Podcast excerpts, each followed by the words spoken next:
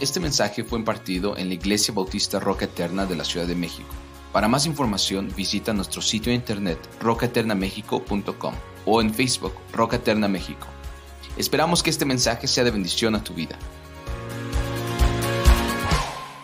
Es eh, precioso este tiempo que vamos a abrir también las escrituras y como siempre hermanos, yo creo que no hay en ninguna manera una parte de la escritura que tú puedas decir, esta, esta escritura sí está bien, esta, no, toda, toda la escritura, hermanos, siendo inspirado por Dios, produce en nosotros todos los efectos sobrenaturales.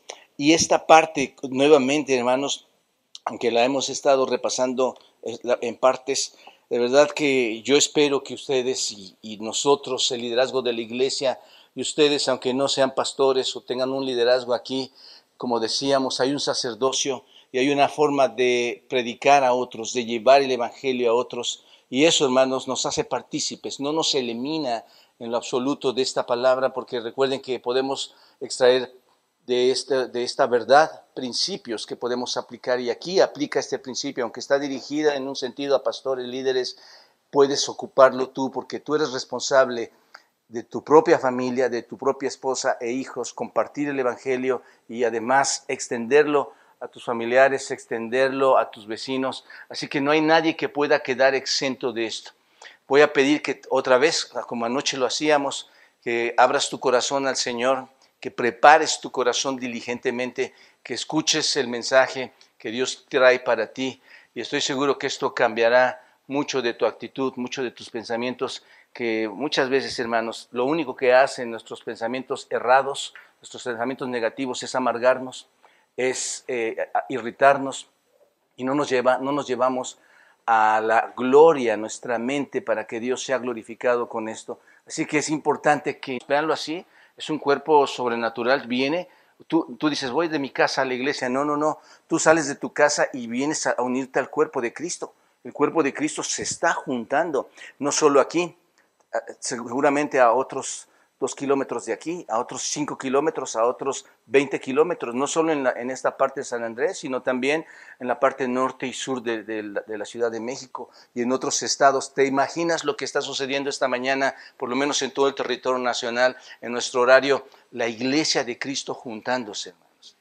Así que no, no es, no, es, no es el día domingo común, no es, no, es, no es un día como cualquier otro es el que Dios estableció, donde, donde se reposa el cuerpo, donde damos la gloria a Dios, donde, donde Él es magnificado en todo, hermanos. Así que pongamos mucha atención en esto.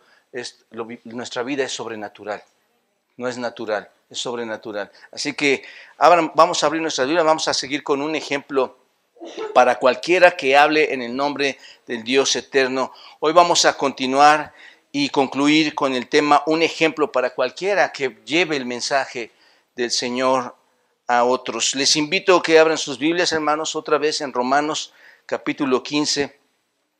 Romanos capítulo 15, en el versículo 14 al 21, estamos trabajando estos versículos, versículos 15, 14 al 21.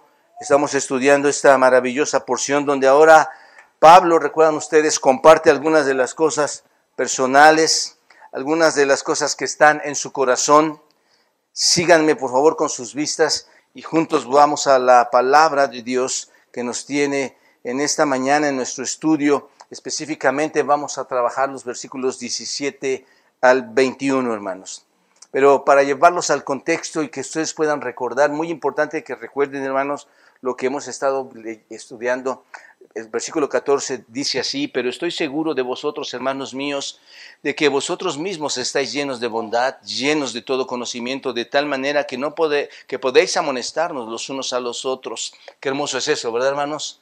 La iglesia está trabajando, la iglesia tiene cualidades y llega a ser capaz de hacer cosas, mas os he escrito, hermanos, en parte con atrevimiento, como para hacerlos recordar por la gracia que de Dios me es dada para ser ministro de Jesucristo a los gentiles, ministrando el Evangelio de Dios, para que los gentiles sea, les sean ofrenda agradable, santificada por el Espíritu Santo. Tengo pues de qué gloriarme en Cristo Jesús en lo que a Dios se refiere, porque no osaría hablar sino de lo que Cristo ha hecho por medio de mí eh, para la obediencia de los gentiles, con la palabra y con las obras, con potencia de señales y prodigios en, el poder del Espíritu de Dios, de manera que desde Jerusalén y por todos los alrededores hasta el, el Ilírico, todo lo he llenado del Evangelio de Cristo y de esta manera me esforcé a predicar el Evangelio donde, donde no, no, donde Cristo ya hubiese sido nombrado para no edificar sobre fundamento ajeno, sino como está escrito, aquellos a quienes nunca les fue anunciado acerca de él verán y los que nunca han oído de él entenderán. Señor, qué preciosa palabra tenemos aquí, Señor, y pedimos tu favor, que nos enseñes, Padre, a ver eh, la manera en que podemos desarrollar nuestro ministerio y aún sin ser eh, eh, un pastor, un, evangelista, alguien que comparte, un predicador, maestro, Señor, todos estamos obligados a tener estas actitudes que corresponden, Señor, a la magnitud de tu presencia. Señor, ayúdanos a entender esta palabra y bendice esta mañana, abre el corazón, Señor, quita de, su mente todo estorbo eh, y, que su corazón esté dispuesto a, a la recepción del mensaje que tú traes esta mañana a nosotros, en Cristo Jesús. Amén. Bien, tomen asiento, hermanos. La última vez miramos que Pablo, al hablar de su llamado apostólico, eh, de, la gracia que le ha sido dada, le ha sido concedida por Dios. Se refiere a sí mismo en el versículo 16, como lo acabamos de leer, se refiere a sí mismo como ministro de Jesucristo, ¿no? A los gentiles. Así se refiere. Esto con el propósito, hermanos, de llevar a la iglesia, de darles a la iglesia ahí en Roma una visión, una amplia visión del ministerio que Pablo está desarrollando ahí. Pero recuerden que ahora está entrando en esta situación. Aprendimos eh, entonces que Pablo, hermanos, estaba sirviendo a nuestro Señor Jesucristo como un sacerdote. ¿Recuerdan esto? Sirviendo como sacerdote a Cristo, ministrando el Evangelio de Dios y la ofrenda que traía como sacerdote a Dios eran todos aquellos gentiles salvos. Era la ofrenda que llevaba a nuestro Señor, a los que había alcanzado por medio del Evangelio de nuestro Señor Jesucristo. Una ofrenda, hermanos, de gentiles limpios, purificados por la fe, ¿no es cierto?, en Jesucristo, eh, que han entrado o que entraron en el lavamiento de la regeneración y que han sido limpiados por la sangre de nuestro Señor Jesucristo y ahora son dignos de ser recibidos en la presencia del Señor porque han sido santificados por el Espíritu Santo. Recuerdan esto, hermanos, ¿verdad? Así que cerramos la última vez tratando de dirigir nuestra atención a una pregunta. ¿Y cuál era la, última pregunta que nos hicimos, hermanos? Recuerdan que decíamos, vamos a ver nuestras manos. Y ahí puedes ver nombres. A fulano, mengano, sultano, ¿no es cierto? La pregunta era, ¿qué le estoy ofreciendo a Dios? Tal vez nuestro esfuerzo está muy distorsionado hoy para eh, un esfuerzo hacia nosotros mismos, pero vemos que Pablo como sacerdote llevaba esta ofrenda de gentiles, salvos, creyentes a Dios.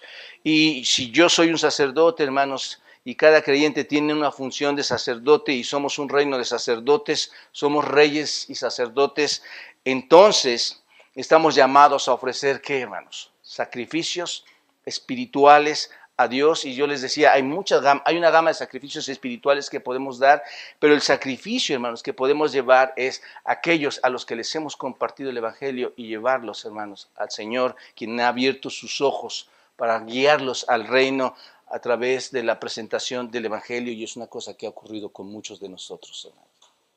Así que Pablo se presenta en primer lugar como ministro de Jesucristo. Hoy vamos a ver las otras dos maneras en que Pablo detalla ese oficio, ese ministerio apostólico que el Señor le otorgó. Y la segunda manera, vamos a entrar directamente a ellos, hermanos, la segunda forma en que Pablo detalla su oficio apostólico es como alguien que proclama el mensaje de Dios, el mensaje de Cristo, alguien que proclama el Evangelio. Pablo ahora nos va a decir que tiene cosas de qué gloriarse, lo acabamos de leer cosas de qué gloriarse, no solo como ministro de Jesucristo que da al Señor, que está llevando como sacrificio almas a nuestro Señor, sino también como alguien que proclama el Evangelio de Cristo. Ahora Pablo dice, tengo de qué gloriarme, versículo 17, ¿no es cierto? tengo de qué gloriarme. La palabra gloriarse, hermanos, cauchesis, esta palabra significa jactancia. Entonces Pablo tiene de qué jactarse, hermanos. Pablo dice aquí, yo soy, en una, en una palabra, yo soy un jactancioso. La pregunta es, hermanos, ¿no es pecado ser jactancioso? Entonces, ¿por qué dice Pablo esto? ¿Por qué dice, yo soy un jactancioso? Bueno, es un pecado jactarse, hermanos, ¿de quién? Cuando, nos, cuando nosotros nos jactamos de nosotros mismos, cuando yo levanto mi manita, hermanos, y cuando yo pienso de manera desfigurada, irracional y, nada espiritual, cuando yo levanto mi mano y pienso que hice algo a favor de ustedes o de Dios, hermanos, eso es pecado. Pero en este sentido, hermanos, no es pecado jactarse si te jactas del Señor Jesucristo si, te jactas de él. Observen el versículo 17, tengo pues de, de qué gloriarme, ¿qué dice? En Cristo, en lo que, y aquí muy importante, en lo que a Dios se refiere. ¿Se dan cuenta, hermanos?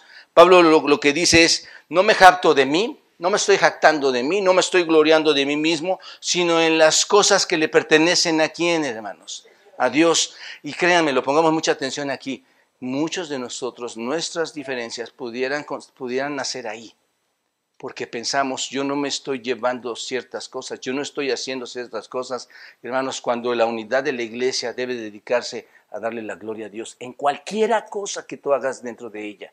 ¿Te das cuenta? Muy importante que entendamos esto. La iglesia es una iglesia más fuerte, mucho más fortalecida cuando tú te das cuenta de esta verdad aquí. Entonces, en las cosas que Dios ha cumplido, en las cosas que han sido hechas por medio de Jesucristo, en eso se está gloriando quién, hermanos? Pablo. ¿Se dan cuenta? Pablo, si lo entendemos bien, tiene todo el derecho, hermanos, de jactarse de todas las cosas que el Señor Jesucristo ha hecho. Vayan a primera a los Corintios, capítulo 1, versículo 31. Primera a los Corintios 1, 31. ¿Lo tienen, hermanos? Dice así, y todos lo conocemos, y dice, y para que no, para que como está escrito, el que se gloría, ¿qué dice hermanos? Gloríese en quién? En el Señor, ahí está. Subrayen muy bien eso, hermanos, que nos quede como un buen recordatorio. Subrayalo en tu Biblia.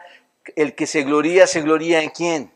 En el Señor. Esto es un orgullo que es verdadero, un orgullo que no es pecaminoso, un orgullo que no es ilegítimo, un orgullo que lo puedes legítimamente usar. Tenemos, déjenme decírselos de esta manera, tenemos todo el derecho de jactarnos en las cosas que quién ha hecho, hermanos. El hermano, la, otra hermana, la iglesia, como, como miembros nosotros, no. Tenemos el derecho de jactarnos en todo lo que Dios ha hecho. El predicador, hermanos, el liderazgo, los que estamos aquí al frente, no tenemos ningún derecho de jactarnos a nosotros mismos, hermanos. En lo absoluto, porque no se traen consecuencias. Cuando, tú, cuando, cuando Cristo hace cosas, hermanos, trae consecuencias y efectos muy poderosos, ¿no es cierto? Cuando envía a su Hijo Jesucristo de forma virginal, todos lo escucharon ayer, ¿cuál fue la consecuencia, hermanos? Doblegar a Satanás, traer salvación evitar un juicio. Pero cuando tú haces algo, ¿qué consecuencias traes?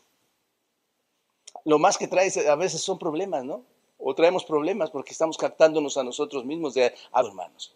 Así que ni siquiera la, la, fuerza humana, y te voy a decir, ni siquiera la fuerza humana de Pablo, hermano, se podría jactar de sí mismo, siendo Pablo ese gran apóstol. ¿Se dan cuenta? Pero en las cosas que pertenecen a Dios, en las cosas realizadas por el poder de Dios, del Señor Jesucristo, hay una razón de gloriarse, ¿no es cierto? Vayan, Pablo, vayan a 1 Timoteo capítulo 1, versículo 12. Pablo, hermanos, observen qué poca confianza tenía de su propia carne, hermanos. Eso es algo que también tenemos que aprender. Observen, Pablo no confiaba en su carne. Versículo 12 de 1 Timoteo 1, versículo 12 de 1 Timoteo dice así, doy gracias al que me fortaleció a Cristo Jesús nuestro Señor, porque me tuvo por fiel poniéndome en el ministerio. Bueno, cuando tú lees eso, tú ves a quién está honrando, ¿no es cierto? ¿A quién, hermanos? A Cristo. Y luego dice, me puso en el ministerio, Él lo puso. Versículo 13, habiendo yo sido antes, ¿qué? Un buenazo en la iglesia, ¿no es cierto? siendo el mejor maestro, ¿no es cierto? El, el mejor judío, el mejor hebreo de hebreos, ¿no es cierto? No, dice, antes siendo yo sido blasfemo, ¿qué más, hermanos? Perseguidor e injuriador, mas fui recibido a qué, hermanos? Entonces, ¿se dan cuenta cómo se está calificando Pablo, hermanos? ¿Cómo está calificando su carne ahí? Porque lo que hice en ignorancia, en incredulidad, pero la gracia de nuestro Señor fue que, hermanos, más abundante con la fe y el amor que es en Cristo Jesús, palabra fiel y digna de ser recibida por todos, que Cristo Jesús vino al mundo para salvar a los pecadores. Y ahí están, hermanos. ¿Han visto cuánto, cuánto tiempo se ha jactado Pablo de sí mismo aquí, hermanos? De hecho, tú nunca vas a ver en una carta a Paulina una jactancia de Pablo. Nunca lo vas a ver. Observa, palabra fiel y digna de ser, de ser recibida por todos. Que Cristo Jesús vino al mundo para salvar a los pecadores. Gloria a Dios, hermanos. ¿Quién es el pecador número uno aquí, hermanos?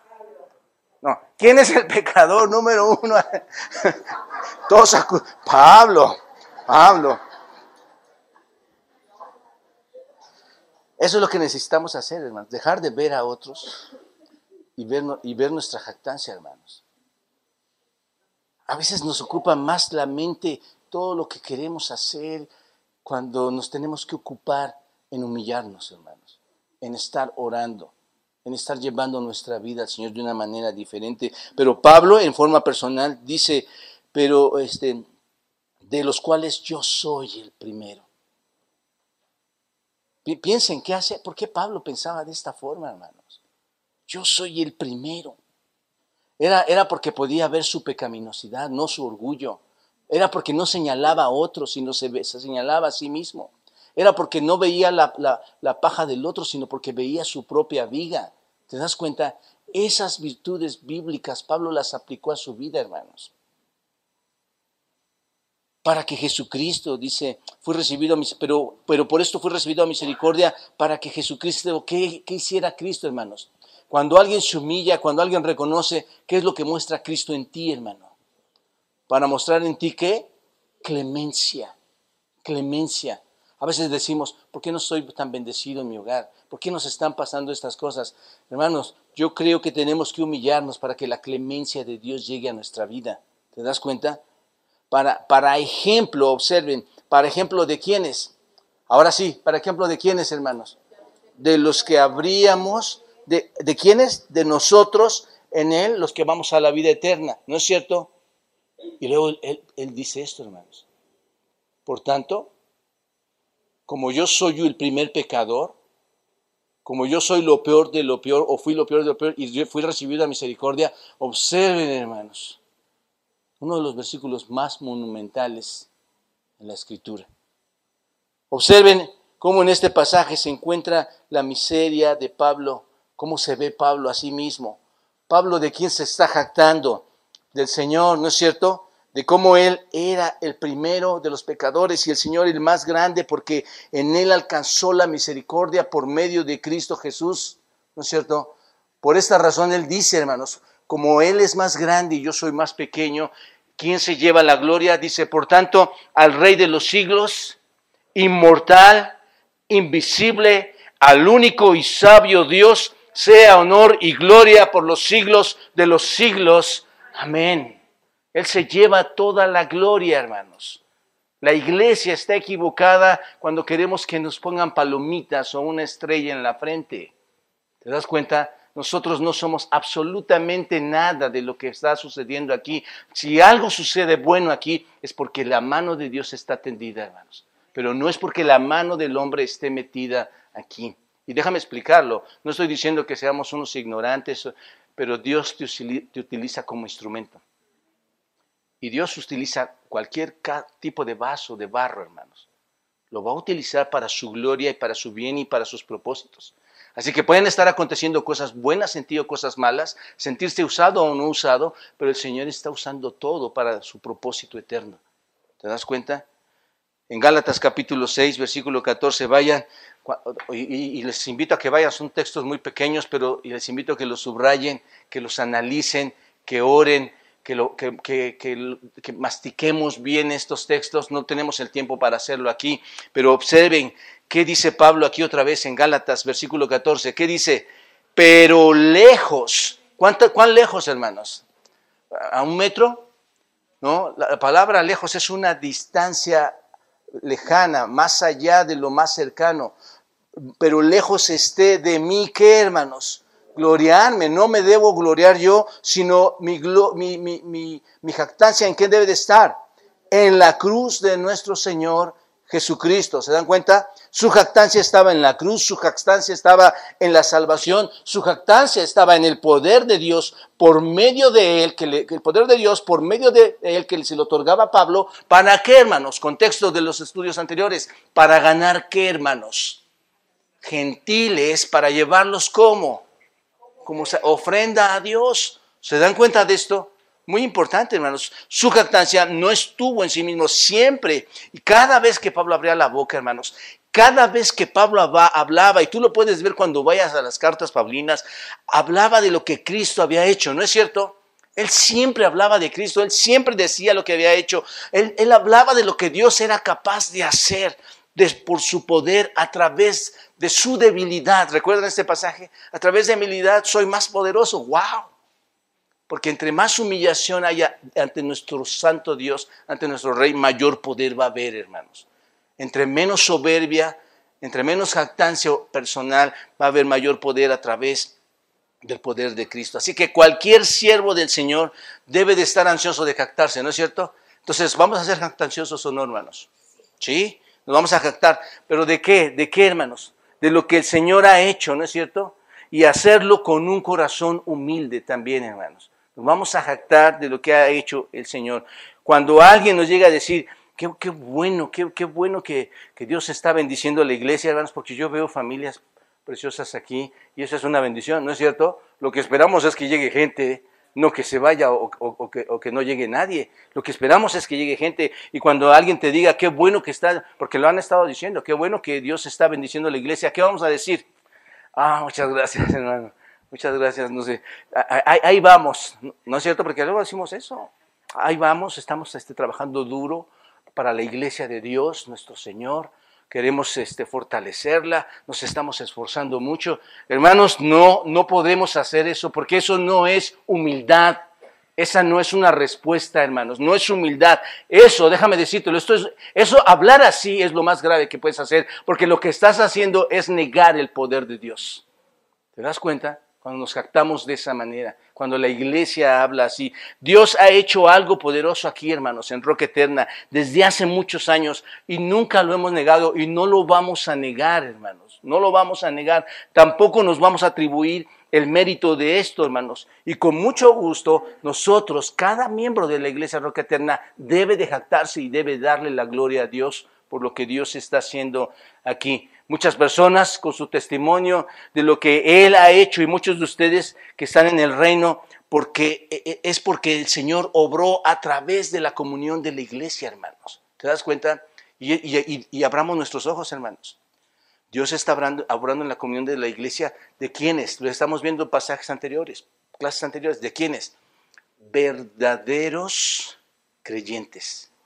De la fuerza del poder de la iglesia a los que Dios está hablando, hermanos, y está haciendo que crezcan.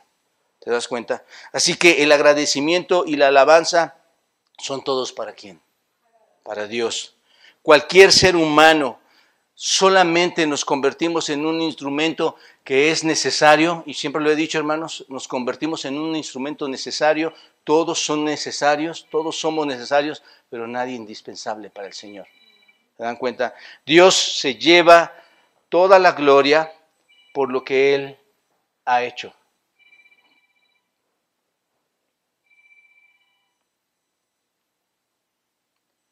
Dios se lleva toda la gloria, hermanos, por lo que Él ha hecho. Por lo tanto, hermanos, dice en el versículo 17, tengo razón para gloriarme en las cosas que pertenecen a Dios. Si lo leemos de esa manera, y que han sido hechas por medio de nuestro Señor Jesucristo. Es lo que está diciendo Pablo. Así que se gloría como sacerdote en lo que Cristo ha hecho al ofrecerle a los gentiles y ahora se gloría en qué, hermanos? En llevar el mensaje proclamador del Evangelio. ¿Se dan cuenta?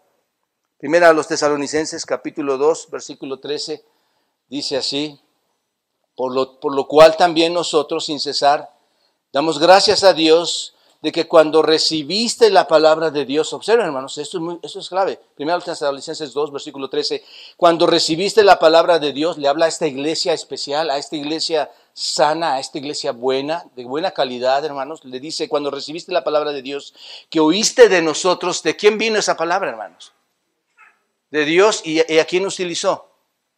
A Pablo y a todos estos acompañantes.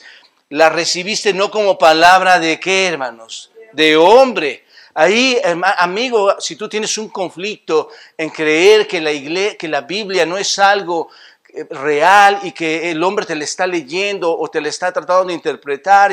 Aquí está claro, hermanos, no es palabra de hombres. Amigo, no es palabra de hombres lo que está aquí. Es la palabra de Dios, hermanos. No la recibiste como palabra de hombre, sino según es verdad, la palabra de quién. La cual actúa, ¿qué, hermanos? En los creyentes actúa en quién? En los solo creyentes. Por eso es que cuando, tienes que tener cuidado de escuchar a las personas lo que dicen, lo que hablan, lo que actúan, lo que practican, porque la palabra de Dios tiene poder en su palabra. Pablo entonces aquí se regocija porque cuando ellos escucharon el mensaje, hermanos, no vino de palabra de quién. Dice, Pablo tiene una oportunidad muy grande ahí, ¿no es cierto? Oye, nosotros venimos desde tal lado, pasamos apenas una semana con ustedes ahí en Tesalónica, recuerdan que nos salimos muy rápido y miren todo lo que han hecho gracias a nosotros. No, no es lo que dice, hermanos.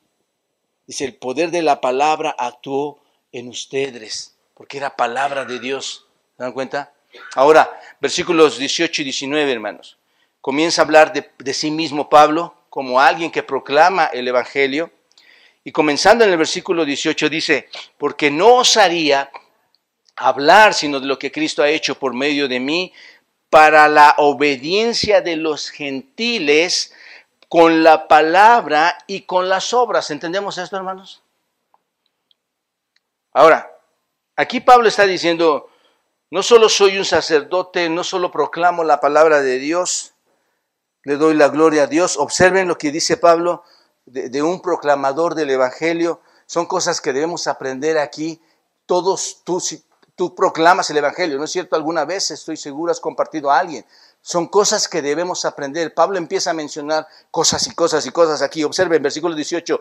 Va a proclamar una cosa, va, va a guiarnos a entender una cosa aquí. Porque no osaría hablar sino de lo que Cristo ha hecho por medio de quién, hermanos? De mí. ¿Qué es lo que está diciendo? ¿Qué es lo que un predicador debe hacer? ¿Qué es lo que un líder? ¿Qué es lo que un padre de familia debería hacer, hermanos? El que proclama el Evangelio, ¿qué debe hacer? No se atribuye ningún mérito a su favor. ¿Te das cuenta? Número uno, no se atribuye ningún mérito a su favor. Esto es, no se atribuye el mérito de algo que no fue hecho por Cristo a través de él. ¿Te das cuenta? Eso sí que es sencillez, ¿no, hermanos? Eso, eso se llama humildad. Cuando alguien ve las cosas desde esta perspectiva, hermanos. Es una virtud que debe de tener todo ministro o todo predicador, hermanos. Y, lo debes de tener tú también. No, no tomarte crédito por lo que has hecho, aparte de lo que Cristo, no, no, te debes de tomar ningún mérito, ningún crédito, ni siquiera por lo que otros han hecho en Cristo, ¿no es cierto? Tampoco, aparte de, de nuestro Señor. Así que solo le debemos dar la gloria a Dios por lo que Cristo ha hecho a través de quién, hermanos? De nosotros, a través de ti, a través de mí. Esa es la forma, es la única forma que podemos actarnos y darle la gloria a Él. Esa es una perspectiva muy importante, hermanos, porque la tentación de todo siervo, de todo ministro y de todos ustedes, ¿cuál es, hermanos? La tentación es decir, bueno, yo soy responsable, mira, Margarito se va a bautizar hoy. Yo, lo llevé a, los pies de Cristo. Es, alguien que estuvo trabajando conmigo, soy responsable, soy su guía personal, ¿no es cierto? O volteas y ves, ah, yo, yo evangelicé a esa familia, me acuerdo que estábamos ahí en el VIPS. ¿Era VIPS, hermano? Pastor. Recuérdame para volver ahí. La comida estaba riquísima, hermanos. Entonces yo lo llevé, me, metí con ellos, mi esposa, mi esposa y yo nos lo llevamos, somos responsables, hermanos, de la salvación de esa persona. Yo evangelicé entonces esa familia. ¿Ven a esa hermana? ¿Ven a ese esposo y su hermana? ¿Los ven ahí, hermanos? ¿O a ese esposo y a esa esposa? ¿Lo ven? E, yo, yo los guié, yo soy responsable. Yo, hice todo lo bueno que soy, todo lo bueno que soy como persona, se los mostré. Ah, e, eso es muy triste, hermanos. Sentirte su maestro, sentirte su modelo, sentirte su ejemplo, porque debemos ser ejemplos sanamente, me explico de esto, pero sentirte alguien que se jacta por haber llevado a una persona así, hermanos, sucede, por eso lo menciono, sucede en las iglesias, sucede. Esto es aberrante porque Dios nos está llevando la gloria, hermanos. ¿Te das cuenta? Debemos ver nuestra insignificancia. No, no, es que no nos merecemos nada o que, que, gracias a Dios somos salvos, hermanos. Entendamos esto. Y tenemos el privilegio de tener la palabra y merecemos compartirla, ¿no es cierto? A otros, porque si tú tienes un tesoro y no lo compartes, eres un egoísta. ¿De acuerdo? Pero si eso es verdad, si tú, llevaste a alguien a, los pies de Cristo porque le compartes el Evangelio, hermano, entonces dale la gloria a quién? A Dios. Y si no es verdad, entonces no reclames eso. ¿Te das cuenta? Ese es el punto, hermanos. La humildad no reclama nada, hermanos, aparte de lo que hace nuestro Señor Jesucristo. Pablo fue un instrumento, como estamos viendo, hermanos, un instrumento bien especial, bien precioso. Tú vas a Hechos y empiezas a ver toda la historia ahí de Pablo. Y vas a ver cómo fue un gran instrumento, hermano. Desde, desde que le llama, desde que está persiguiendo, Dios está en su plan divino. ¿Lo, ven, hermanos? Cómo está Pablo trabajando en contra de la iglesia, en contra de los del camino. Va tras ellos y, Dios lo va a ocupar como un gran instrumento. Tú lo puedes ver después en, los capítulos 13 en adelante de Hechos. Pero un pasaje en capítulo 15, vayan al capítulo 15 de Hechos, en el versículo 12, Pablo es utilizado de forma especial por Dios ahí en Hechos y están escuchando a Pablo, están escuchando a Bernabé declarar milagros, declarar los, los grandes milagros y los grandes prodigios que Dios estaba obrando ahí entre los gentiles por medio de ellos. Y eso es de lo que hablan únicamente. En ese pasaje nada más están hablando de eso. Observen, Pablo solamente dice, solamente les voy a decir lo que Cristo hizo por medio de mí entre los gentiles. No, no les voy a decir nada más, no voy a reclamar nada más, solo les voy a decir lo que hizo. Y observen versículo 12 del capítulo 15. ¿Qué les dice, hermanos? Entonces, toda la multitud cayó y oyeron a Bernabé y a Pablo. ¡Wow! Buena oportunidad para jactarse, ¿no es cierto, hermanos? Que contaban cuán grandes señales y maravillas había hecho quién. Dios, por medio de quién. De ellos, entre quiénes. Ahí está, hermanos. Creo que es el texto más, más elemental aquí para entender esta parte, ¿no es cierto? ¿Quién hace las cosas? ¿Quién es el instrumento? ¿Quién se lleva la gloria? ¿Te das cuenta? Así que, como pueden ver, hermanos, Pablo se atribuyó el mérito solo por lo que Dios había hecho a través de quién? De él o de ellos. ¿No es cierto? Esa es la verdadera humildad. La humildad eh, eh, es no negar al que hace las cosas, hermanos. Es darle el crédito, no es ir más allá, no es ir con grandes afirmaciones evangelísticas. Tú escuchas hoy en las iglesias, ya tuvimos tres mil, cuatro mil cientos, miles de personas salvadas, ¿no es cierto? Tú escuchas, eh, cuando lees las, cartas paulinas, escuchas decir a Pablo eso, hermano. ¿Cuándo has escuchado a Pablo decir en una, de sus cartas, no hizo grandes afirmaciones evangelísticas, hermanos? Por eso cuando yo veo en el pasado y en el presente estadios tan llenos, hermanos, y que se convirtieron cinco mil, diez mil, hermanos, ¿Qué acaso conozco el corazón de las personas? Para hacer una declaración así. Pablo, hermanos, piénsenlo, Pablo, Pablo no sabía lo que hay en el corazón de las personas, porque él no es qué? Dios. ¿Se dan cuenta? Entonces no hacía, no se atribuyó méritos tan grandes, hermanos. Eh, eh, nunca dio números, por decirlo así, en realidad, porque nunca supo qué pasaba por el corazón de las personas. y esto era no robarle el crédito. ¿No es cierto? A Dios no exageraba en nada, hermanos, porque él tenía, podría haber exagerado en mucho, ¿no es cierto? Un gran plantador de iglesias. convertidor de almas. Podría haber exagerado en mucho, hermanos. Pero ¿qué hizo, hermanos? Limitó sus afirmaciones de lo que Cristo había hecho a través de él, nada más y nada menos, a través de él. Se limitó únicamente a esos. Entonces, él podía haberse jactado, pero no lo hizo. Segundo a los Corintios, hermanos, capítulo 10. Observen, otra vez, hablando de esto mismo. Segunda Corintios 10, versículo 17, dice así, mas el que se gloría, ¿qué? Gloríese en el Señor, porque no es aprobado el que, ¿qué? El que se alaba a sí mismo, sino aquel a quien Dios alaba. ¡Wow!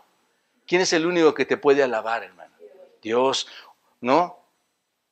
Otra cosa, dice Pablo, este, no puedes jactarte, es, solo Dios, hermano quien te puede dar esa oportunidad y él se, él, agradará de ti.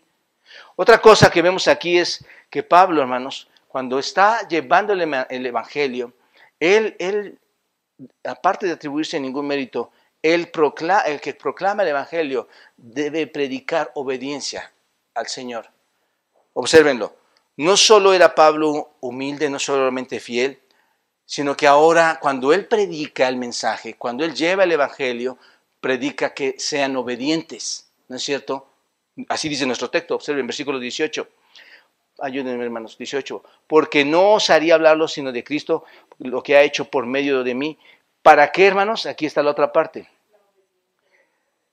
Para la obediencia de los gentiles, con la palabra y las obras. ¿Te das cuenta?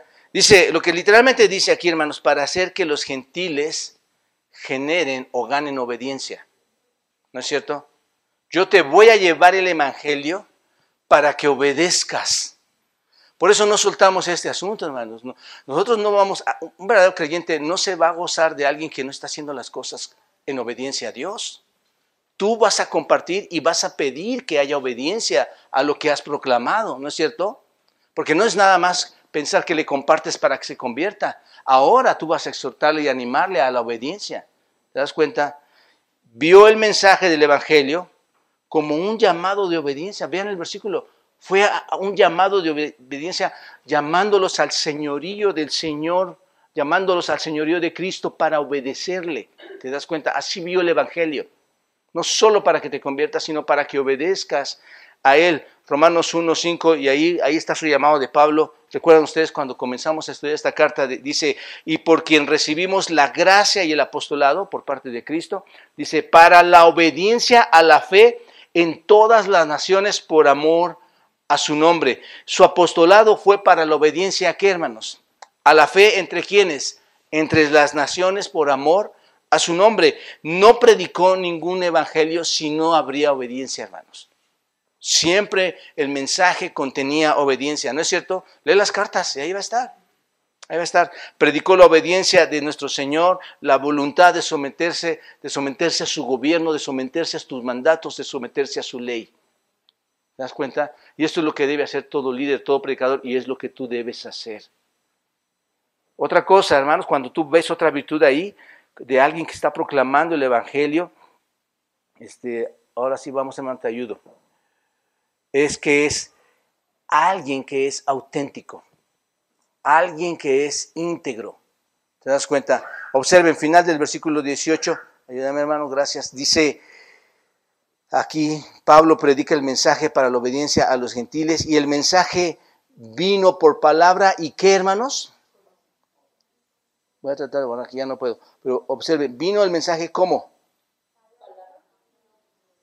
Ahí está, hermanos vino por palabras y obras.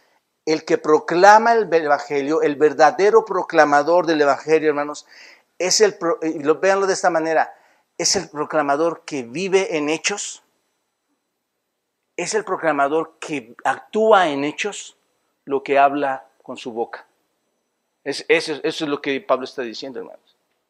Si yo voy a decir algo, tengo que vivir ese algo, hermanos.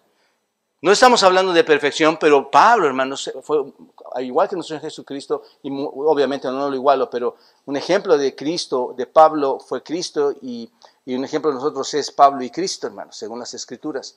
Pero Pablo con sus hechos proclama la palabra, hermanos, proclama lo que habla, ¿no es verdad? Eso es obvio, ¿no es cierto? Si tú dices, no, no, ya, ya no comas porque eso te hace daño y vas y lo comes, ¿qué estás haciendo, hermano? No das ejemplo ni de lo que hablas ni de lo que haces. Ese es el punto, hermanos. Lo que he dicho, lo que he hecho, dice Pablo, es el mensaje que he predicado. ¿Te das cuenta? No hay mayor decepción, hermanos, en la obra o en el poder de Dios que una discrepancia en la vida de un predicador, hermanos, entre lo que habla y lo que, y lo que hace. ¿Te das cuenta? Y lo que Pablo está haciendo aquí. Ahí está la esencia, hermanos. Diríamos, ahí está la, la esencia, la nata de la hipocresía, hermanos. Esa es, la, esa es la cumbre de la hipocresía. ¿Te das cuenta? Alguien que, es un farsante, alguien que no es auténtico, alguien que no es genuino, alguien que no es real, alguien... Por eso, hermanos, es emocionante este reto que está aquí, darse cuenta de que había un hombre que su vida respaldaba lo que hablaba y lo que hacía. ¿Te das cuenta? Eso es, especial, hermanos. Es como nuestro Señor Jesucristo, hermanos. ayer lo vimos. ¿Cuál fue la prueba más grande de su nacimiento virginal, más que todos los hechos, hermanos? ¿Cuál fue? su vida.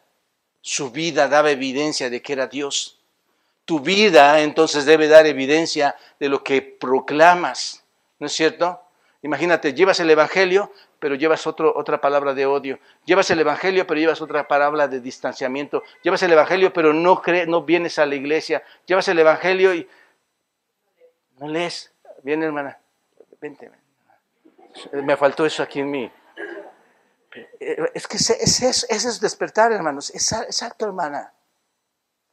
Es, una burla para nosotros mismos, es un engaño. Como decía, es una hipocresía, una es, es no ser auténticos, es ser farsantes.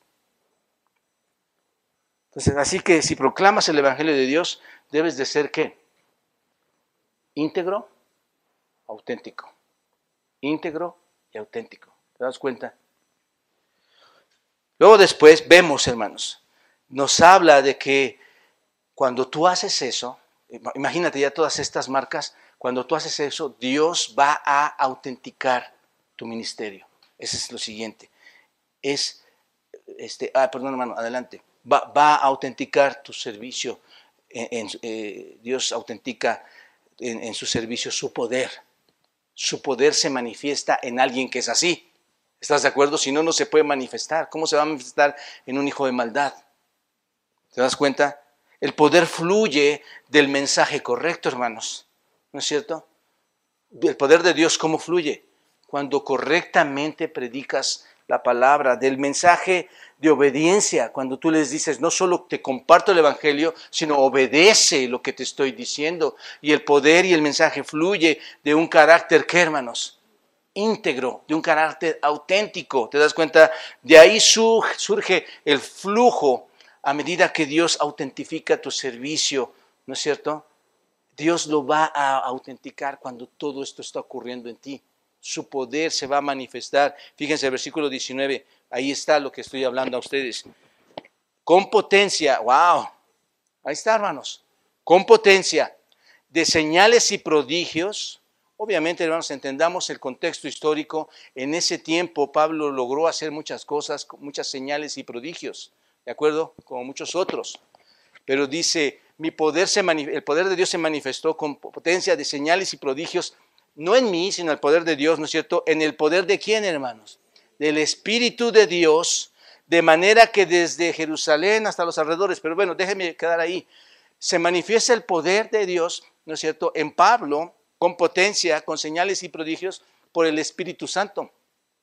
Qué importante es esto, hermanos. Bueno, el ministerio de Pablo, hermanos, venía acompañado de poderosas señales, de prodigios, por el poder del Espíritu de Dios. Dios lo usó para qué, hermanos? ¿Para qué usó ese poder?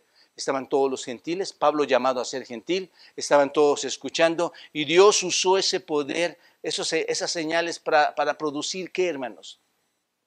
Y eso nos lleva a un, poco, a un poquito del uso de las lenguas y las sanidades de aquel tiempo, pero para producir convicción, para producir fe, para que creyeran en el Señor. Aquí había un hombre predicando un mensaje, hermanos, ¿no es cierto?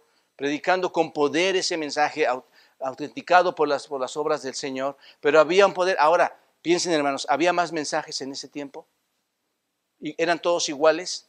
En lo absoluto, Dios, hermanos, usa a Pablo y, hay un hombre, Pablo aquí con un mensaje, pero seguro que había más mensajes, seguro que había otros que estaban predicando otras cosas que, que se predicaban ahí en todo el mundo en ese tiempo, que proclamaban algún punto de vista, algún culto, alguna cosa religiosa, hermanos. ¿Cómo sabía esas personas, cómo sabía ese pueblo que ese mensaje era de Dios? ¿Cómo lo sabían? Exacto, hermanos. ¿Cómo sabían que, quién, de ellos decía la verdad? ¿Cómo? Bueno, tú ves aquí y Dios autentificó a los verdaderos predicadores. ¿Te das cuenta? Estos son los verdaderos, ¿cómo, hermanos? ¿Te das cuenta? Con poderosas señales, con maravillas, por el poder de quién? Del Espíritu Santo. Y todos los que vieron ese poder sabían, esta es la verdad. Por eso digo, cuando tú predicas la palabra, y hermanos, oren por los predicadores, porque somos, somos malísimos, cometemos muchos errores, hermanos. Al, estudiar la, la escritura, nos falta demasiado, nos falta mucho estudio. Pero eso no significa que no lo podemos hacer. Pero cuando tú das la palabra, hermanos, lo que ocurrió en ese tiempo con señales y prodigios, hoy puede ocurrir con la palabra de la misma manera. La gran señal de uno de del poder de Dios es que tu vida fue transformada. Tu vida fue transformada. Tú cambiaste totalmente. Tu vida de, pasaste de ser una criatura que estaba hundida en la oscuridad a pasar a la luz divina, hermano. Ese es el poder y el milagro más grande. Esa es una señal impresionante. ¿Te das cuenta? El punto es este, hermanos. Cuando Pablo predicó, hubo una demostración de, sobrenatural. ¿Te das cuenta? Para mostrar el poder de Dios a través del ministerio de quién, hermanos? De Pablo. Todo lo que necesitas hacer es ir y estudiar la escritura y ver todo lo que actuó Dios ahí con Pablo y te vas a dar cuenta cómo fluye el poder de Dios en la vida de Pablo aunque hoy no tenemos estas maravillas, hermanos, estas señales y prodigios que muchas veces algunos piensan que están, y yo no estoy negando que Dios no pueda hacer cualquier cosa, hermanos. Dios puede hacer todo lo que le plazca, pero tenemos su revelación especial. ¿Te das cuenta? Aunque no tenemos esto hoy, aunque no expulsamos demonios, o si expulsamos demonios hoy en día, hermanos, aunque no tenemos estas sanidades, aunque como Pablo hace resurrección de muertos y todas esas cosas, hermanos, que se daban, que acompañaban el ministerio de los apóstoles, aunque no tenemos todo esto, todavía puedes ver el verdadero predicador. ¿Por qué, hermanos? Por el fruto de la predicación. ¿No es cierto? Y ese fruto, hermanos, ¿Cuál es el milagro más grande de todos los milagros que puede ocurrir hoy en día en la tierra? La salvación. Y tú lo ves como algo natural, pero no, hermanos. Es como aquel tiempo. Tú ves lo sobrenatural en la vida de las personas que realmente han cambiado. ¿Te das cuenta? Es la salvación, hermanos el milagro de la regeneración, el milagro de la transformación, el milagro de la conversión, de la transformación de, estar en el reino de las tinieblas al reino de la luz, de estar en Satanás, ahora estar en Cristo, de estar con el diablo, ser hijo del diablo y ahora ser hijo de quién, hermanos? De Dios. Estoy convencido, hermanos, que donde hay un verdadero predicador, hay un verdadero evangelio donde hay un alguien que verdaderamente se dedica con, humildad y honestidad y no se está autojactando, ahí está el poder de Dios, hermanos. ¿Te das cuenta? Entonces, la autenticación de los predicadores, hermanos, e, en aquel tiempo era así. Pero ese, el signo de hoy para los auténticos predicadores es este, hermanos. No necesitamos la confirmación del mensaje por señales y prodigios. ¿No es cierto? Si alguien llega hoy, bueno, dame una señal, dame un prodigio para ver si creo en el Señor. No necesitamos eso, hermanos. El mensaje puede ser confirmado comparándolo con qué, hermanos? Con la escritura. Lo que, hable, lo que hablemos nosotros y lo que hables tú, y yo se lo he dicho a muchos de ustedes, tú chécalo. No, no dejes que yo te diga lo que te digo. Tú ve y chécalo. La comparación de lo que hablas, si lo llevas contra la escritura, vas a decir, este es el mensaje. Este es el mensaje. ¿Te das cuenta? El mensaje será determinado falso o verdadero, cierto o malo, hermanos, en la forma que esto encaja o empata con la palabra de Dios. Eh, así es como tú te vas a dar cuenta de que va a encajar ahí, hermanos. Así que, para decirlo en términos simples, hermanos, donde tienes un siervo de Dios fiel, ¿no es cierto? Que es genuino, que es humilde, que proclama la palabra, que, quiere que haya obediencia a esa palabra, ¿no es cierto? Habrá la victoria del Evangelio por medio del poder de Dios, hermanos.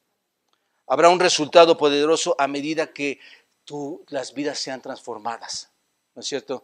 Ver el, milagro, hermanos, de alguien que va a bautizarse por haber sido salvo, ya y quiero entrar en obediencia, los que han, han, pasado en estas semanas, en estos meses, en estos años, ver ese milagro, hermanos, es el resultado poderoso, ¿no es cierto?, de ver vidas transformadas por el poder de Dios.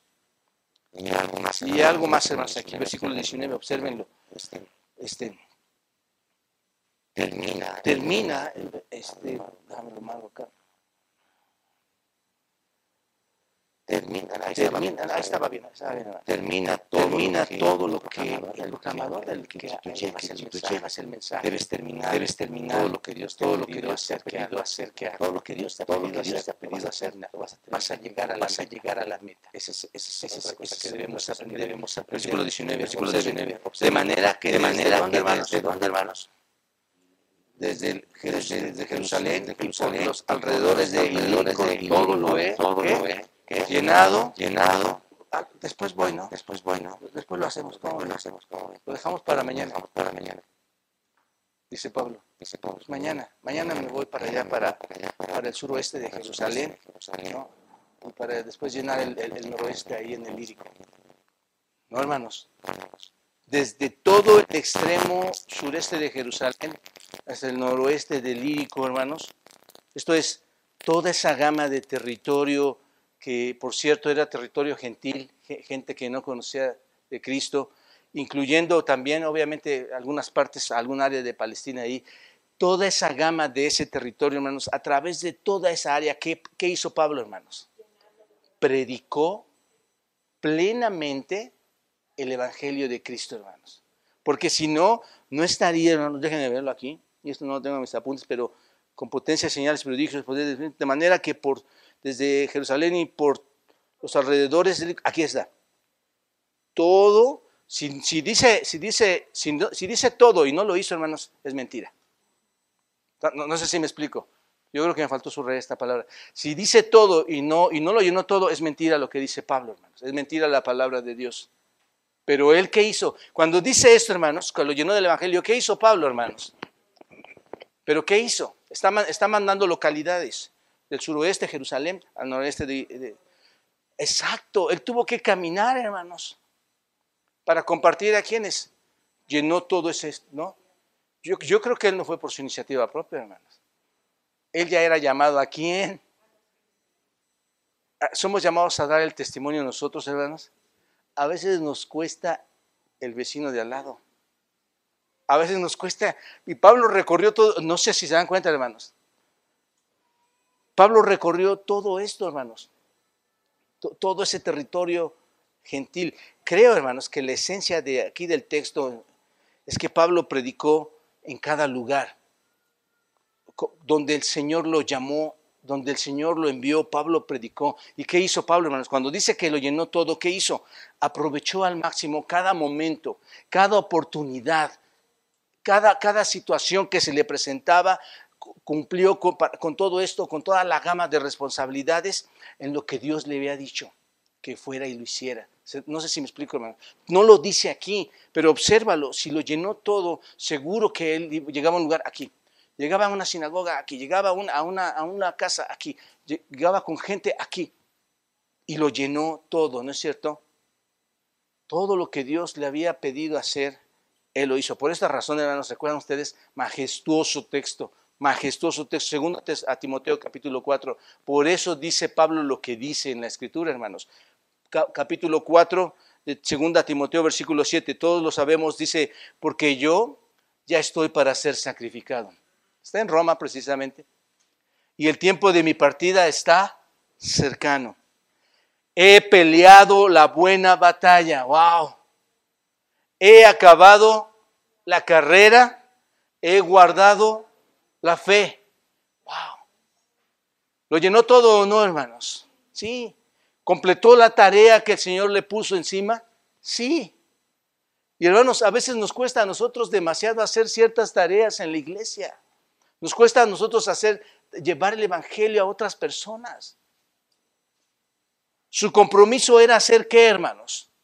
Su propia obra. ¿Qué es lo que estaba haciendo? ¿Cuál era? ¿Qué obra estaba levantando o manifestando Pablo, hermanos? Era la obra del Señor. Era, ese era su compromiso. Absolutamente se concentraba en eso, hermanos, sin pensar cuál, qué cosas le podrían pasar, cuál sería el costo. O Pablo decía, hermano, ¿por qué, me vas a mandar allá desde Jerusalén al Lírico? ¿Por qué? ¿Por qué, Señor? Él fue, ¿no es cierto? Y cuando tú ves esto, hermanos, cuando tú vas a preguntar a los Corintios y ves su compromiso, hermanos, fue tal que él, a él lo azotaron, ¿no es cierto? Fue azotado 39 menos una, ¿no? Este, fue encarcelado, estuvo al borde de la muerte, hermanos. Lo apedrearon, ¿recuerdan esto? Lo apedrearon, él naufragó, él sufrió cansancio, él sufrió dolor, sufrió hambre, sufrió sed, sufrió frío, sufrió desnudez. Lo ves en segunda los Corintios. Pablo pasó por todo eso, hermanos, y nunca vaciló en llenar su ministerio en cada lugar que Dios le había pedido que lo hiciera. Nunca, nunca dijo no, hermanos, véanlo. Nunca dijo no, ¿por qué voy a hacer esto? Pablo fue un siervo fiel, su obra fue completada, concluyó con lo que había dicho, lo acabamos de leer aquí en 2 de Timoteo, ¿no? Desde Jerusalén hasta dónde? Hasta el Lírico. Ahí en Lírico terminó y dice, y todo eso, hermanos, ese rango de plenitud, ¿no es cierto? Ganando, aconsejando y llevando el mensaje de Cristo a otros. Fundó iglesias, ¿no es cierto? Esa fue una gran tarea. Extendió el reino de Dios con tal poder, hermanos, que nadie podía dudar de que Dios, eh, que la mano de Dios estaba en, la vida de, de Pablo mientras él estaba llevando el Evangelio. Nadie podía negarlo. ¿Recuerdan? Todos los que te tenían miedo ahora lo amaban. Y finalmente, hermanos, vamos a una tercera. Qué bueno que me queda hora y media. Finalmente, una tercera cosa, hermanos, una forma en que Pablo detalla su oficio, su ministerio apostólico, es como alguien que llega a la gente que no ha sido evangelizada. Observen, Pablo, con lo que nos ha mencionado hasta ahora, ¿qué más le faltaría a Pablo, hermanos? Si cerráramos aquí la idea, ¿qué diríamos? Pues ya, ya, ya, me dijiste demasiado, ¿no? O sea, sí quiero aprender esto y quiero hacerlo y quiero vivirlo. Ya sería suficiente, hermanos, para identificar su ministerio, pero observen, pone un pensamiento más, guiado por el Espíritu Santo para, para ministrarnos a nosotros. Y afirma que tiene de Dios, escuchen esto, tiene un llamado a dónde, hermanos? A los campos donde el Evangelio no ha llegado en el mundo, hermanos. ¡Wow! ¿Te das cuenta? Ese es el llamado a donde no, hay, donde no hubiese sido nombrado el Señor, ¿no es cierto? Él tiene un llamado a la gente que no alcanzada, hermanos. Eh, nada más pregunto, ¿qué hacemos en nuestras casas, hermanos? ¿Qué hacemos todos los días? ¿Qué hicimos ayer? ¿Qué hicimos esta semana? ¿A quién alcanzamos en todo el mundo, hermanos? Quiero que piensen esto bien y que lo pensemos bien. Creo que Dios nos está hablando desde hace unas semanas a nosotros, hermanos. Creo que no estamos haciendo lo correcto. Sería jactancioso de mi parte decir que estamos haciendo lo correcto, hermanos. No lo estamos haciendo. Necesitamos llevar el Evangelio. Por eso te, invito a revisar tus manos otra vez. ¿Quiénes están? ¿A quién vas a llevar? entendámoslo, hermanos. No es que tú los convertiste, ya eso quedó explicado, ¿verdad? Sino quién es, qué instrumento tú como instrumento, quién es Dios te dio el poder de llevar el Evangelio, a quiénes le cuánto vas a llevar. Observen versículo 20. Y de esta manera, wow, de esta manera que me esforcé. Esto, hermanos, nos llevaría unas semanitas de, de predicación. Pero, ¿cuánto esfuerzo has puesto tú para hacer esta tarea que Dios te ha dado. Nos cuesta mucho a veces llegar el domingo. Eso es impresionante, hermanos. Pero dice Pablo, y de esa manera me esforcé. ¿A qué, Pablo? ¿A qué te esforzaste? A predicar. ¿Qué cosa, Pablo? El Evangelio, no donde Cristo ya hubiese sido nombrado para no edificar sobre fundamento ajeno. Pablo, hermanos, como sacerdote, como proclamador del Evangelio, está haciendo algo importante. ¿Qué está haciendo? Soy un sacerdote que lleva, imagínenlo, piensen, hermanos, soy un sacerdote que lleva gente al Señor, las almas al Señor redimidas, las almas salvadas, ¿no es cierto? Como una ofrenda, olor fragante a Él, y comparte el Evangelio. Entonces, Pablo, llevando, siendo sacerdote y proclamador del Evangelio, ¿qué hizo para hacer eso? Se esforzó no es que le llegaron en las manos, hermanos. Se esforzó. Esta palabra esforzarse, filotimeomai, filotimeomai, como filosofía, filotimeomai, es aspirar a una meta, tener una ambición. Eso es lo que significa, hermanos. Quiero llegar a esa meta, quiero cumplir esa meta, tengo una ambición. Esa, por eso, hermanos, cuando Pastor Pepe, yo, otros hermanos y los líderes y otros que te comparten, cuando te compartimos, no te enojes. No te enojes. Solo nos interesa compartirte. Nos estamos esforzando para que no te, queremos aprisionar, no te queremos eh, eh, molestar, queremos que llegues a los pies de Cristo, porque queremos que esa verdad sea para ti. Queremos que, que entiendas que hay un reino al que Dios te ha llamado si es que te ha llamado si es que el Espíritu de Dios va a morar en ti. Y nos vamos a esforzar a eso. Pero, pero esta palabra es aspirar a esa ambición, a esa meta. Y es una palabra fuerte, ¿no es cierto, hermanos? Este, un esfuerzo fuerte, porque cuando te esfuerzas, ¿a, dónde quieres llegar en una carrera? ¿A dónde quieres llegar? A la meta, te esfuerzas, te esfuerzas, ¿no es cierto? Esto es para predicar el Evangelio. Me esfuerzo para predicar el Evangelio en dónde, hermano. Y aquí es donde empieza a tomar sentido el texto.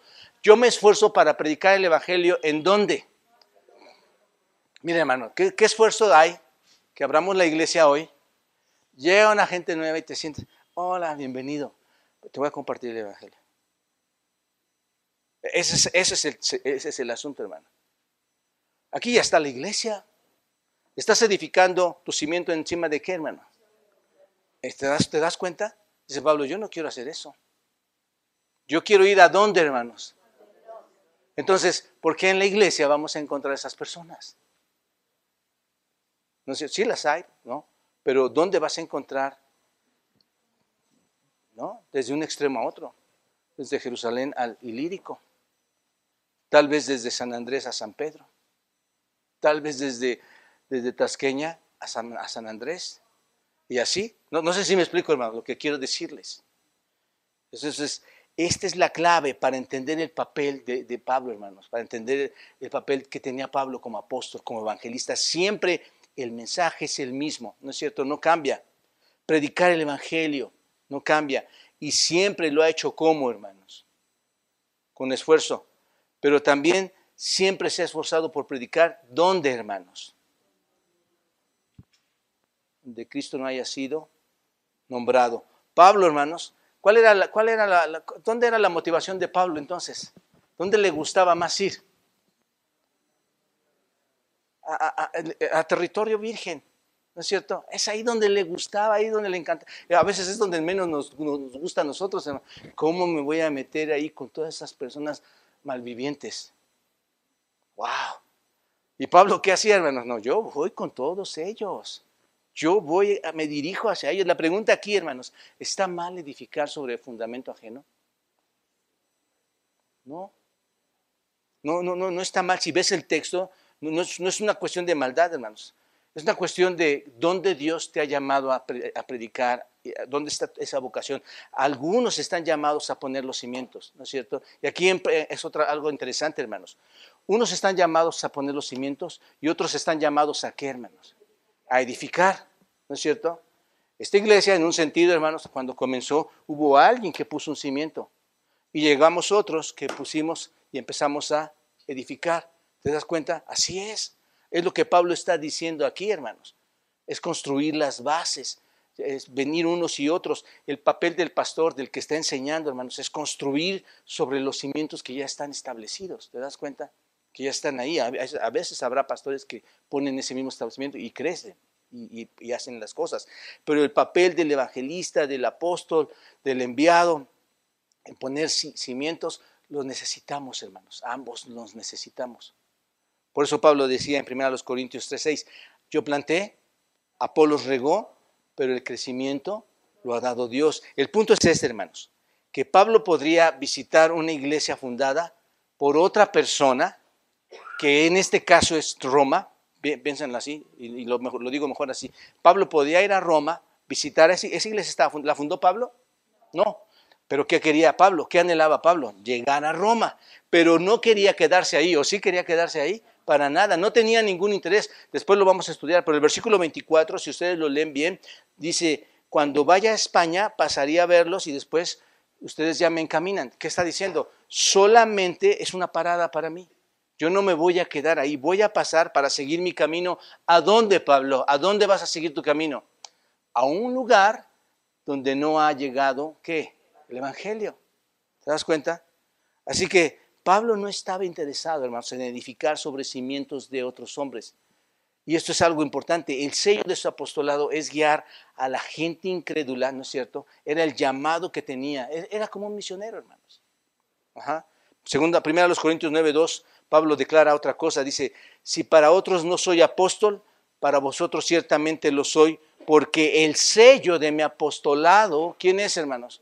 Ustedes son en el Señor ustedes son mi sello. Entonces, esto lo marcó como un apóstol, hermanos. El hecho de que la gente había llegado a la fe en Jesucristo a través de su ministerio. Y para apoyar su declaración menciona una profecía. Versículo 21, hermanos. Va al Antiguo Testamento y menciona esta profecía y dice, sino como está escrito, aquellos a quienes nunca fue anunciado acerca de él verán y los que nunca han oído de él entenderán. Entonces estamos entendiendo ya el texto, hermanos, la porción, mientras le estamos explicando cómo todo va teniendo sentido ahí.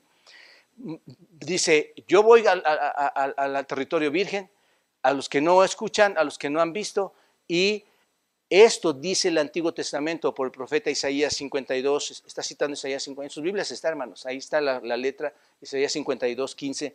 Dice, sino como está escrito, aquellos a quienes nunca les fue anunciado acerca de él verán, y los que nunca han oído de él entenderán. Esta es una adaptación, hermanos, de la cita, porque realmente esta cita de Isaías 52, 15 es una profecía mesiánica. El contexto tiene que ver realmente no con Pablo, el contexto tiene que ver con el Señor Jesucristo, hermanos. Por, el, lo, pero lo que el texto de Isaías está diciendo aquí, eh, eh, que viene en este tiempo, va a venir el Mesías, que va, a, que va a eh, traer a naciones al Mesías mismo para ver su gloria, su propia gloria, va a traer a las naciones y, y los que nunca han oído, dice Isaías, nunca han oído hablar de Él, oirán hablar de Él, y los que nunca han entendido también van a, van a saberlo. Y eso es exactamente lo que dice Isaías. Vayan a Isaías, hermanos. Isaías 52, 15. Observen la cita completa para que entendamos este, que, está, que es una referencia mesiánica. Observen, hermanos. Dice en el versículo 13 incluso, dice, he aquí que, Isaías 52, 13, He aquí que mi siervo será prosperado, será engrandecido y exaltado y será puesto muy alto, como se asombraron de ti muchos. De tal manera fue desfigurado de los hombres su parecer y su hermosura más que la de los hijos de los hombres. Y observen el versículo 15, así asombrará él a muchas naciones, los reyes cerrarán ante él la boca, porque verán lo que nunca les fue contado y entenderán lo que jamás habían oído. En otras palabras, hermanos, va a llegar el día en que todos los gentiles serán alcanzados por el mensaje del Señor Jesucristo. Es lo que está diciendo aquí, hermanos. Ahora, la plenitud de esta profecía que vemos aquí mesiánica, hermanos, seguramente esa plenitud se va a cumplir cuando el Señor Jesucristo regrese, hermanos. Cuando regrese por todos los que ya han escuchado el Evangelio. Y yo creo, hermanos, que va a suceder cuando Jesucristo regrese y reúna a todos los gentiles redimidos, pero yo creo que también ya ha comenzado desde el tiempo de Pablo, hermanos. o sea, entendamos esto, la cosecha ya está siendo levantada, hermanos. Todos los hombres desde el tiempo de Pablo están siendo levantados, se están juntando la profecía, se está poniendo eh, en, marcha y al final, cuando Cristo regrese, todo va a estar terminado. Pero, pero hermanos, eh, todo esto ya está comenzando a reunirse y eso está sucediendo ahora mismo y déjenme decirles, somos parte de eso. Todos los que estamos aquí, que hemos creído, somos parte de esa cosecha que un día se va a recoger este, en, este, en, este, en ese tiempo. Entonces, qué gran ejemplo, hermanos, que Dios nos diga que hay predicadores del Evangelio, predicadores evangelistas, muchas personas que no sientan el llamado de Dios a construir sobre fundamento de otro hombre, sino que sienten el llamado de Dios para ir y construir un fundamento propio. ¿No es cierto? Yo, oro, hermanos, pido a Dios que, obre en el corazón de muchos de ustedes y escuchen su llamado para ir a otros lugares donde Cristo no es nombrado. Y no te estoy diciendo que te vayas de la iglesia de misionero en este momento, que sería un buen deseo también, hermano. Pero hay mucho en donde puedes compartir. A mucha gente le puedes compartir, invitarla. Si ellos no vienen, si ellos no escuchan, bueno, es un asunto de ellos. Tú estás haciendo, cumpliendo la meta de llevar el Evangelio, de ser humilde y no glorificarte, de darle la gloria a Dios, ¿no es cierto? Y eh, poner en, alto su nombre. Así que, amados hermanos, aquí concluyo. Espero que todo esto lo podamos aplicar en todas las gentes que nos visitan en la iglesia. Con aquellos que tienen sus vidas eh, desordenadas, hermanos, y que por esta razón nos visitan, porque están tratando de encontrar ayuda. ¿Te das cuenta? que tu vocación con ellos sea la de ministrarles el Evangelio de Jesucristo y obviamente con aquellos también que no conocen el nombre de Cristo, que la pasión de tu corazón sea compartir a otra persona la salvación en Cristo. Oro para que Dios llene esta iglesia de gente así, hermanos. No necesitamos otro tipo de gente, necesitamos gente así, gente comprometida al Evangelio, gente cuyo celo es por los perdidos. ¿Te das cuenta? Ese es el asunto, hermanos. Pablo era un sacerdote que ofrecía sacrificio a quién, hermanos? A Dios. Y como tal, nosotros, se nos habla a nosotros, a todos nosotros, de la necesidad de esforzarnos, hermanos, para ofrecer a Cristo aquellos que hemos guiado como una ofrenda sagrada a Dios. Así que busca cada oportunidad que Dios te dé, hermano. Busca cada oportunidad, aprovechala, úsala en toda su plenitud y pregúntate, ¿Qué esfuerzo fiel, humilde, poderoso hago como predicador para presentar el Evangelio? Y me temo, hermanos, que cuando hagas esta pregunta, cuando digas, ¿qué esfuerzo hago? La respuesta, y tal vez, no digo que todos va a ser así, pero me temo que la respuesta a esta pregunta de cuál es el esfuerzo para presentar el Evangelio que has hecho, la respuesta es que has, has ofrecido muy poco, muy poco. Estamos demasiado ocupados, hermanos en otras cosas y presentamos el Evangelio tan débilmente. ¿Recuerdan cómo Pedro lo hacía, hermanos? Pablo lo hacía con poder, con valentía. Nosotros lo presentamos a veces tan débilmente que somos muy tímidos. Y francamente, hermanos, lo que hacemos es tendernos a amontonarnos, como les decía hace un momento, ah, pues ya estamos aquí, pues le comparto al que está al lado mío, que ya es creyente, y edifico sobre fundamento, ¿qué, hermanos? Ajeno. No, no es así, hermanos. Es no construyamos cimientos sobre cimientos y nunca salir a lugares donde no hay cimientos. Ese es el asunto. Oremos, hermanos, para que Cristo nos use para proclamar fielmente y poderosamente su palabra y para establecer su evangelio en un territorio nuevo. ¿Qué les parece? Yo creo que es nuestra obligación, hermanos. Seguro que aquí hay personas que no conocen o no han aceptado a Cristo y ya han escuchado, vayamos, trabajemos con ellos. Estamos en esa labor aquí en la iglesia, pero allá afuera, hermanos, hay mucha gente a la que le podemos compartir. ¿Disfrutaste ayer el día? El mensaje, los cantos, la comida, el convivio.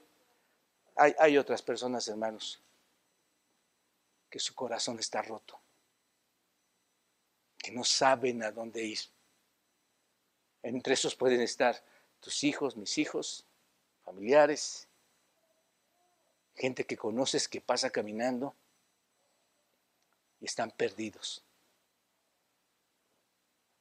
Nosotros creemos que ya hicimos nuestra tarea, hermanos. Qué precioso la vida de Pablo, ¿no? Digo, Cristo, el mayor ejemplo, ¿a cuántos convirtió, hermanos? Aquí está, el mundo que ha creído convertido por Cristo, es únicamente. Pero Pablo es un modelo para que nosotros llevemos a aquellas personas que están sufriendo hoy. ¿no?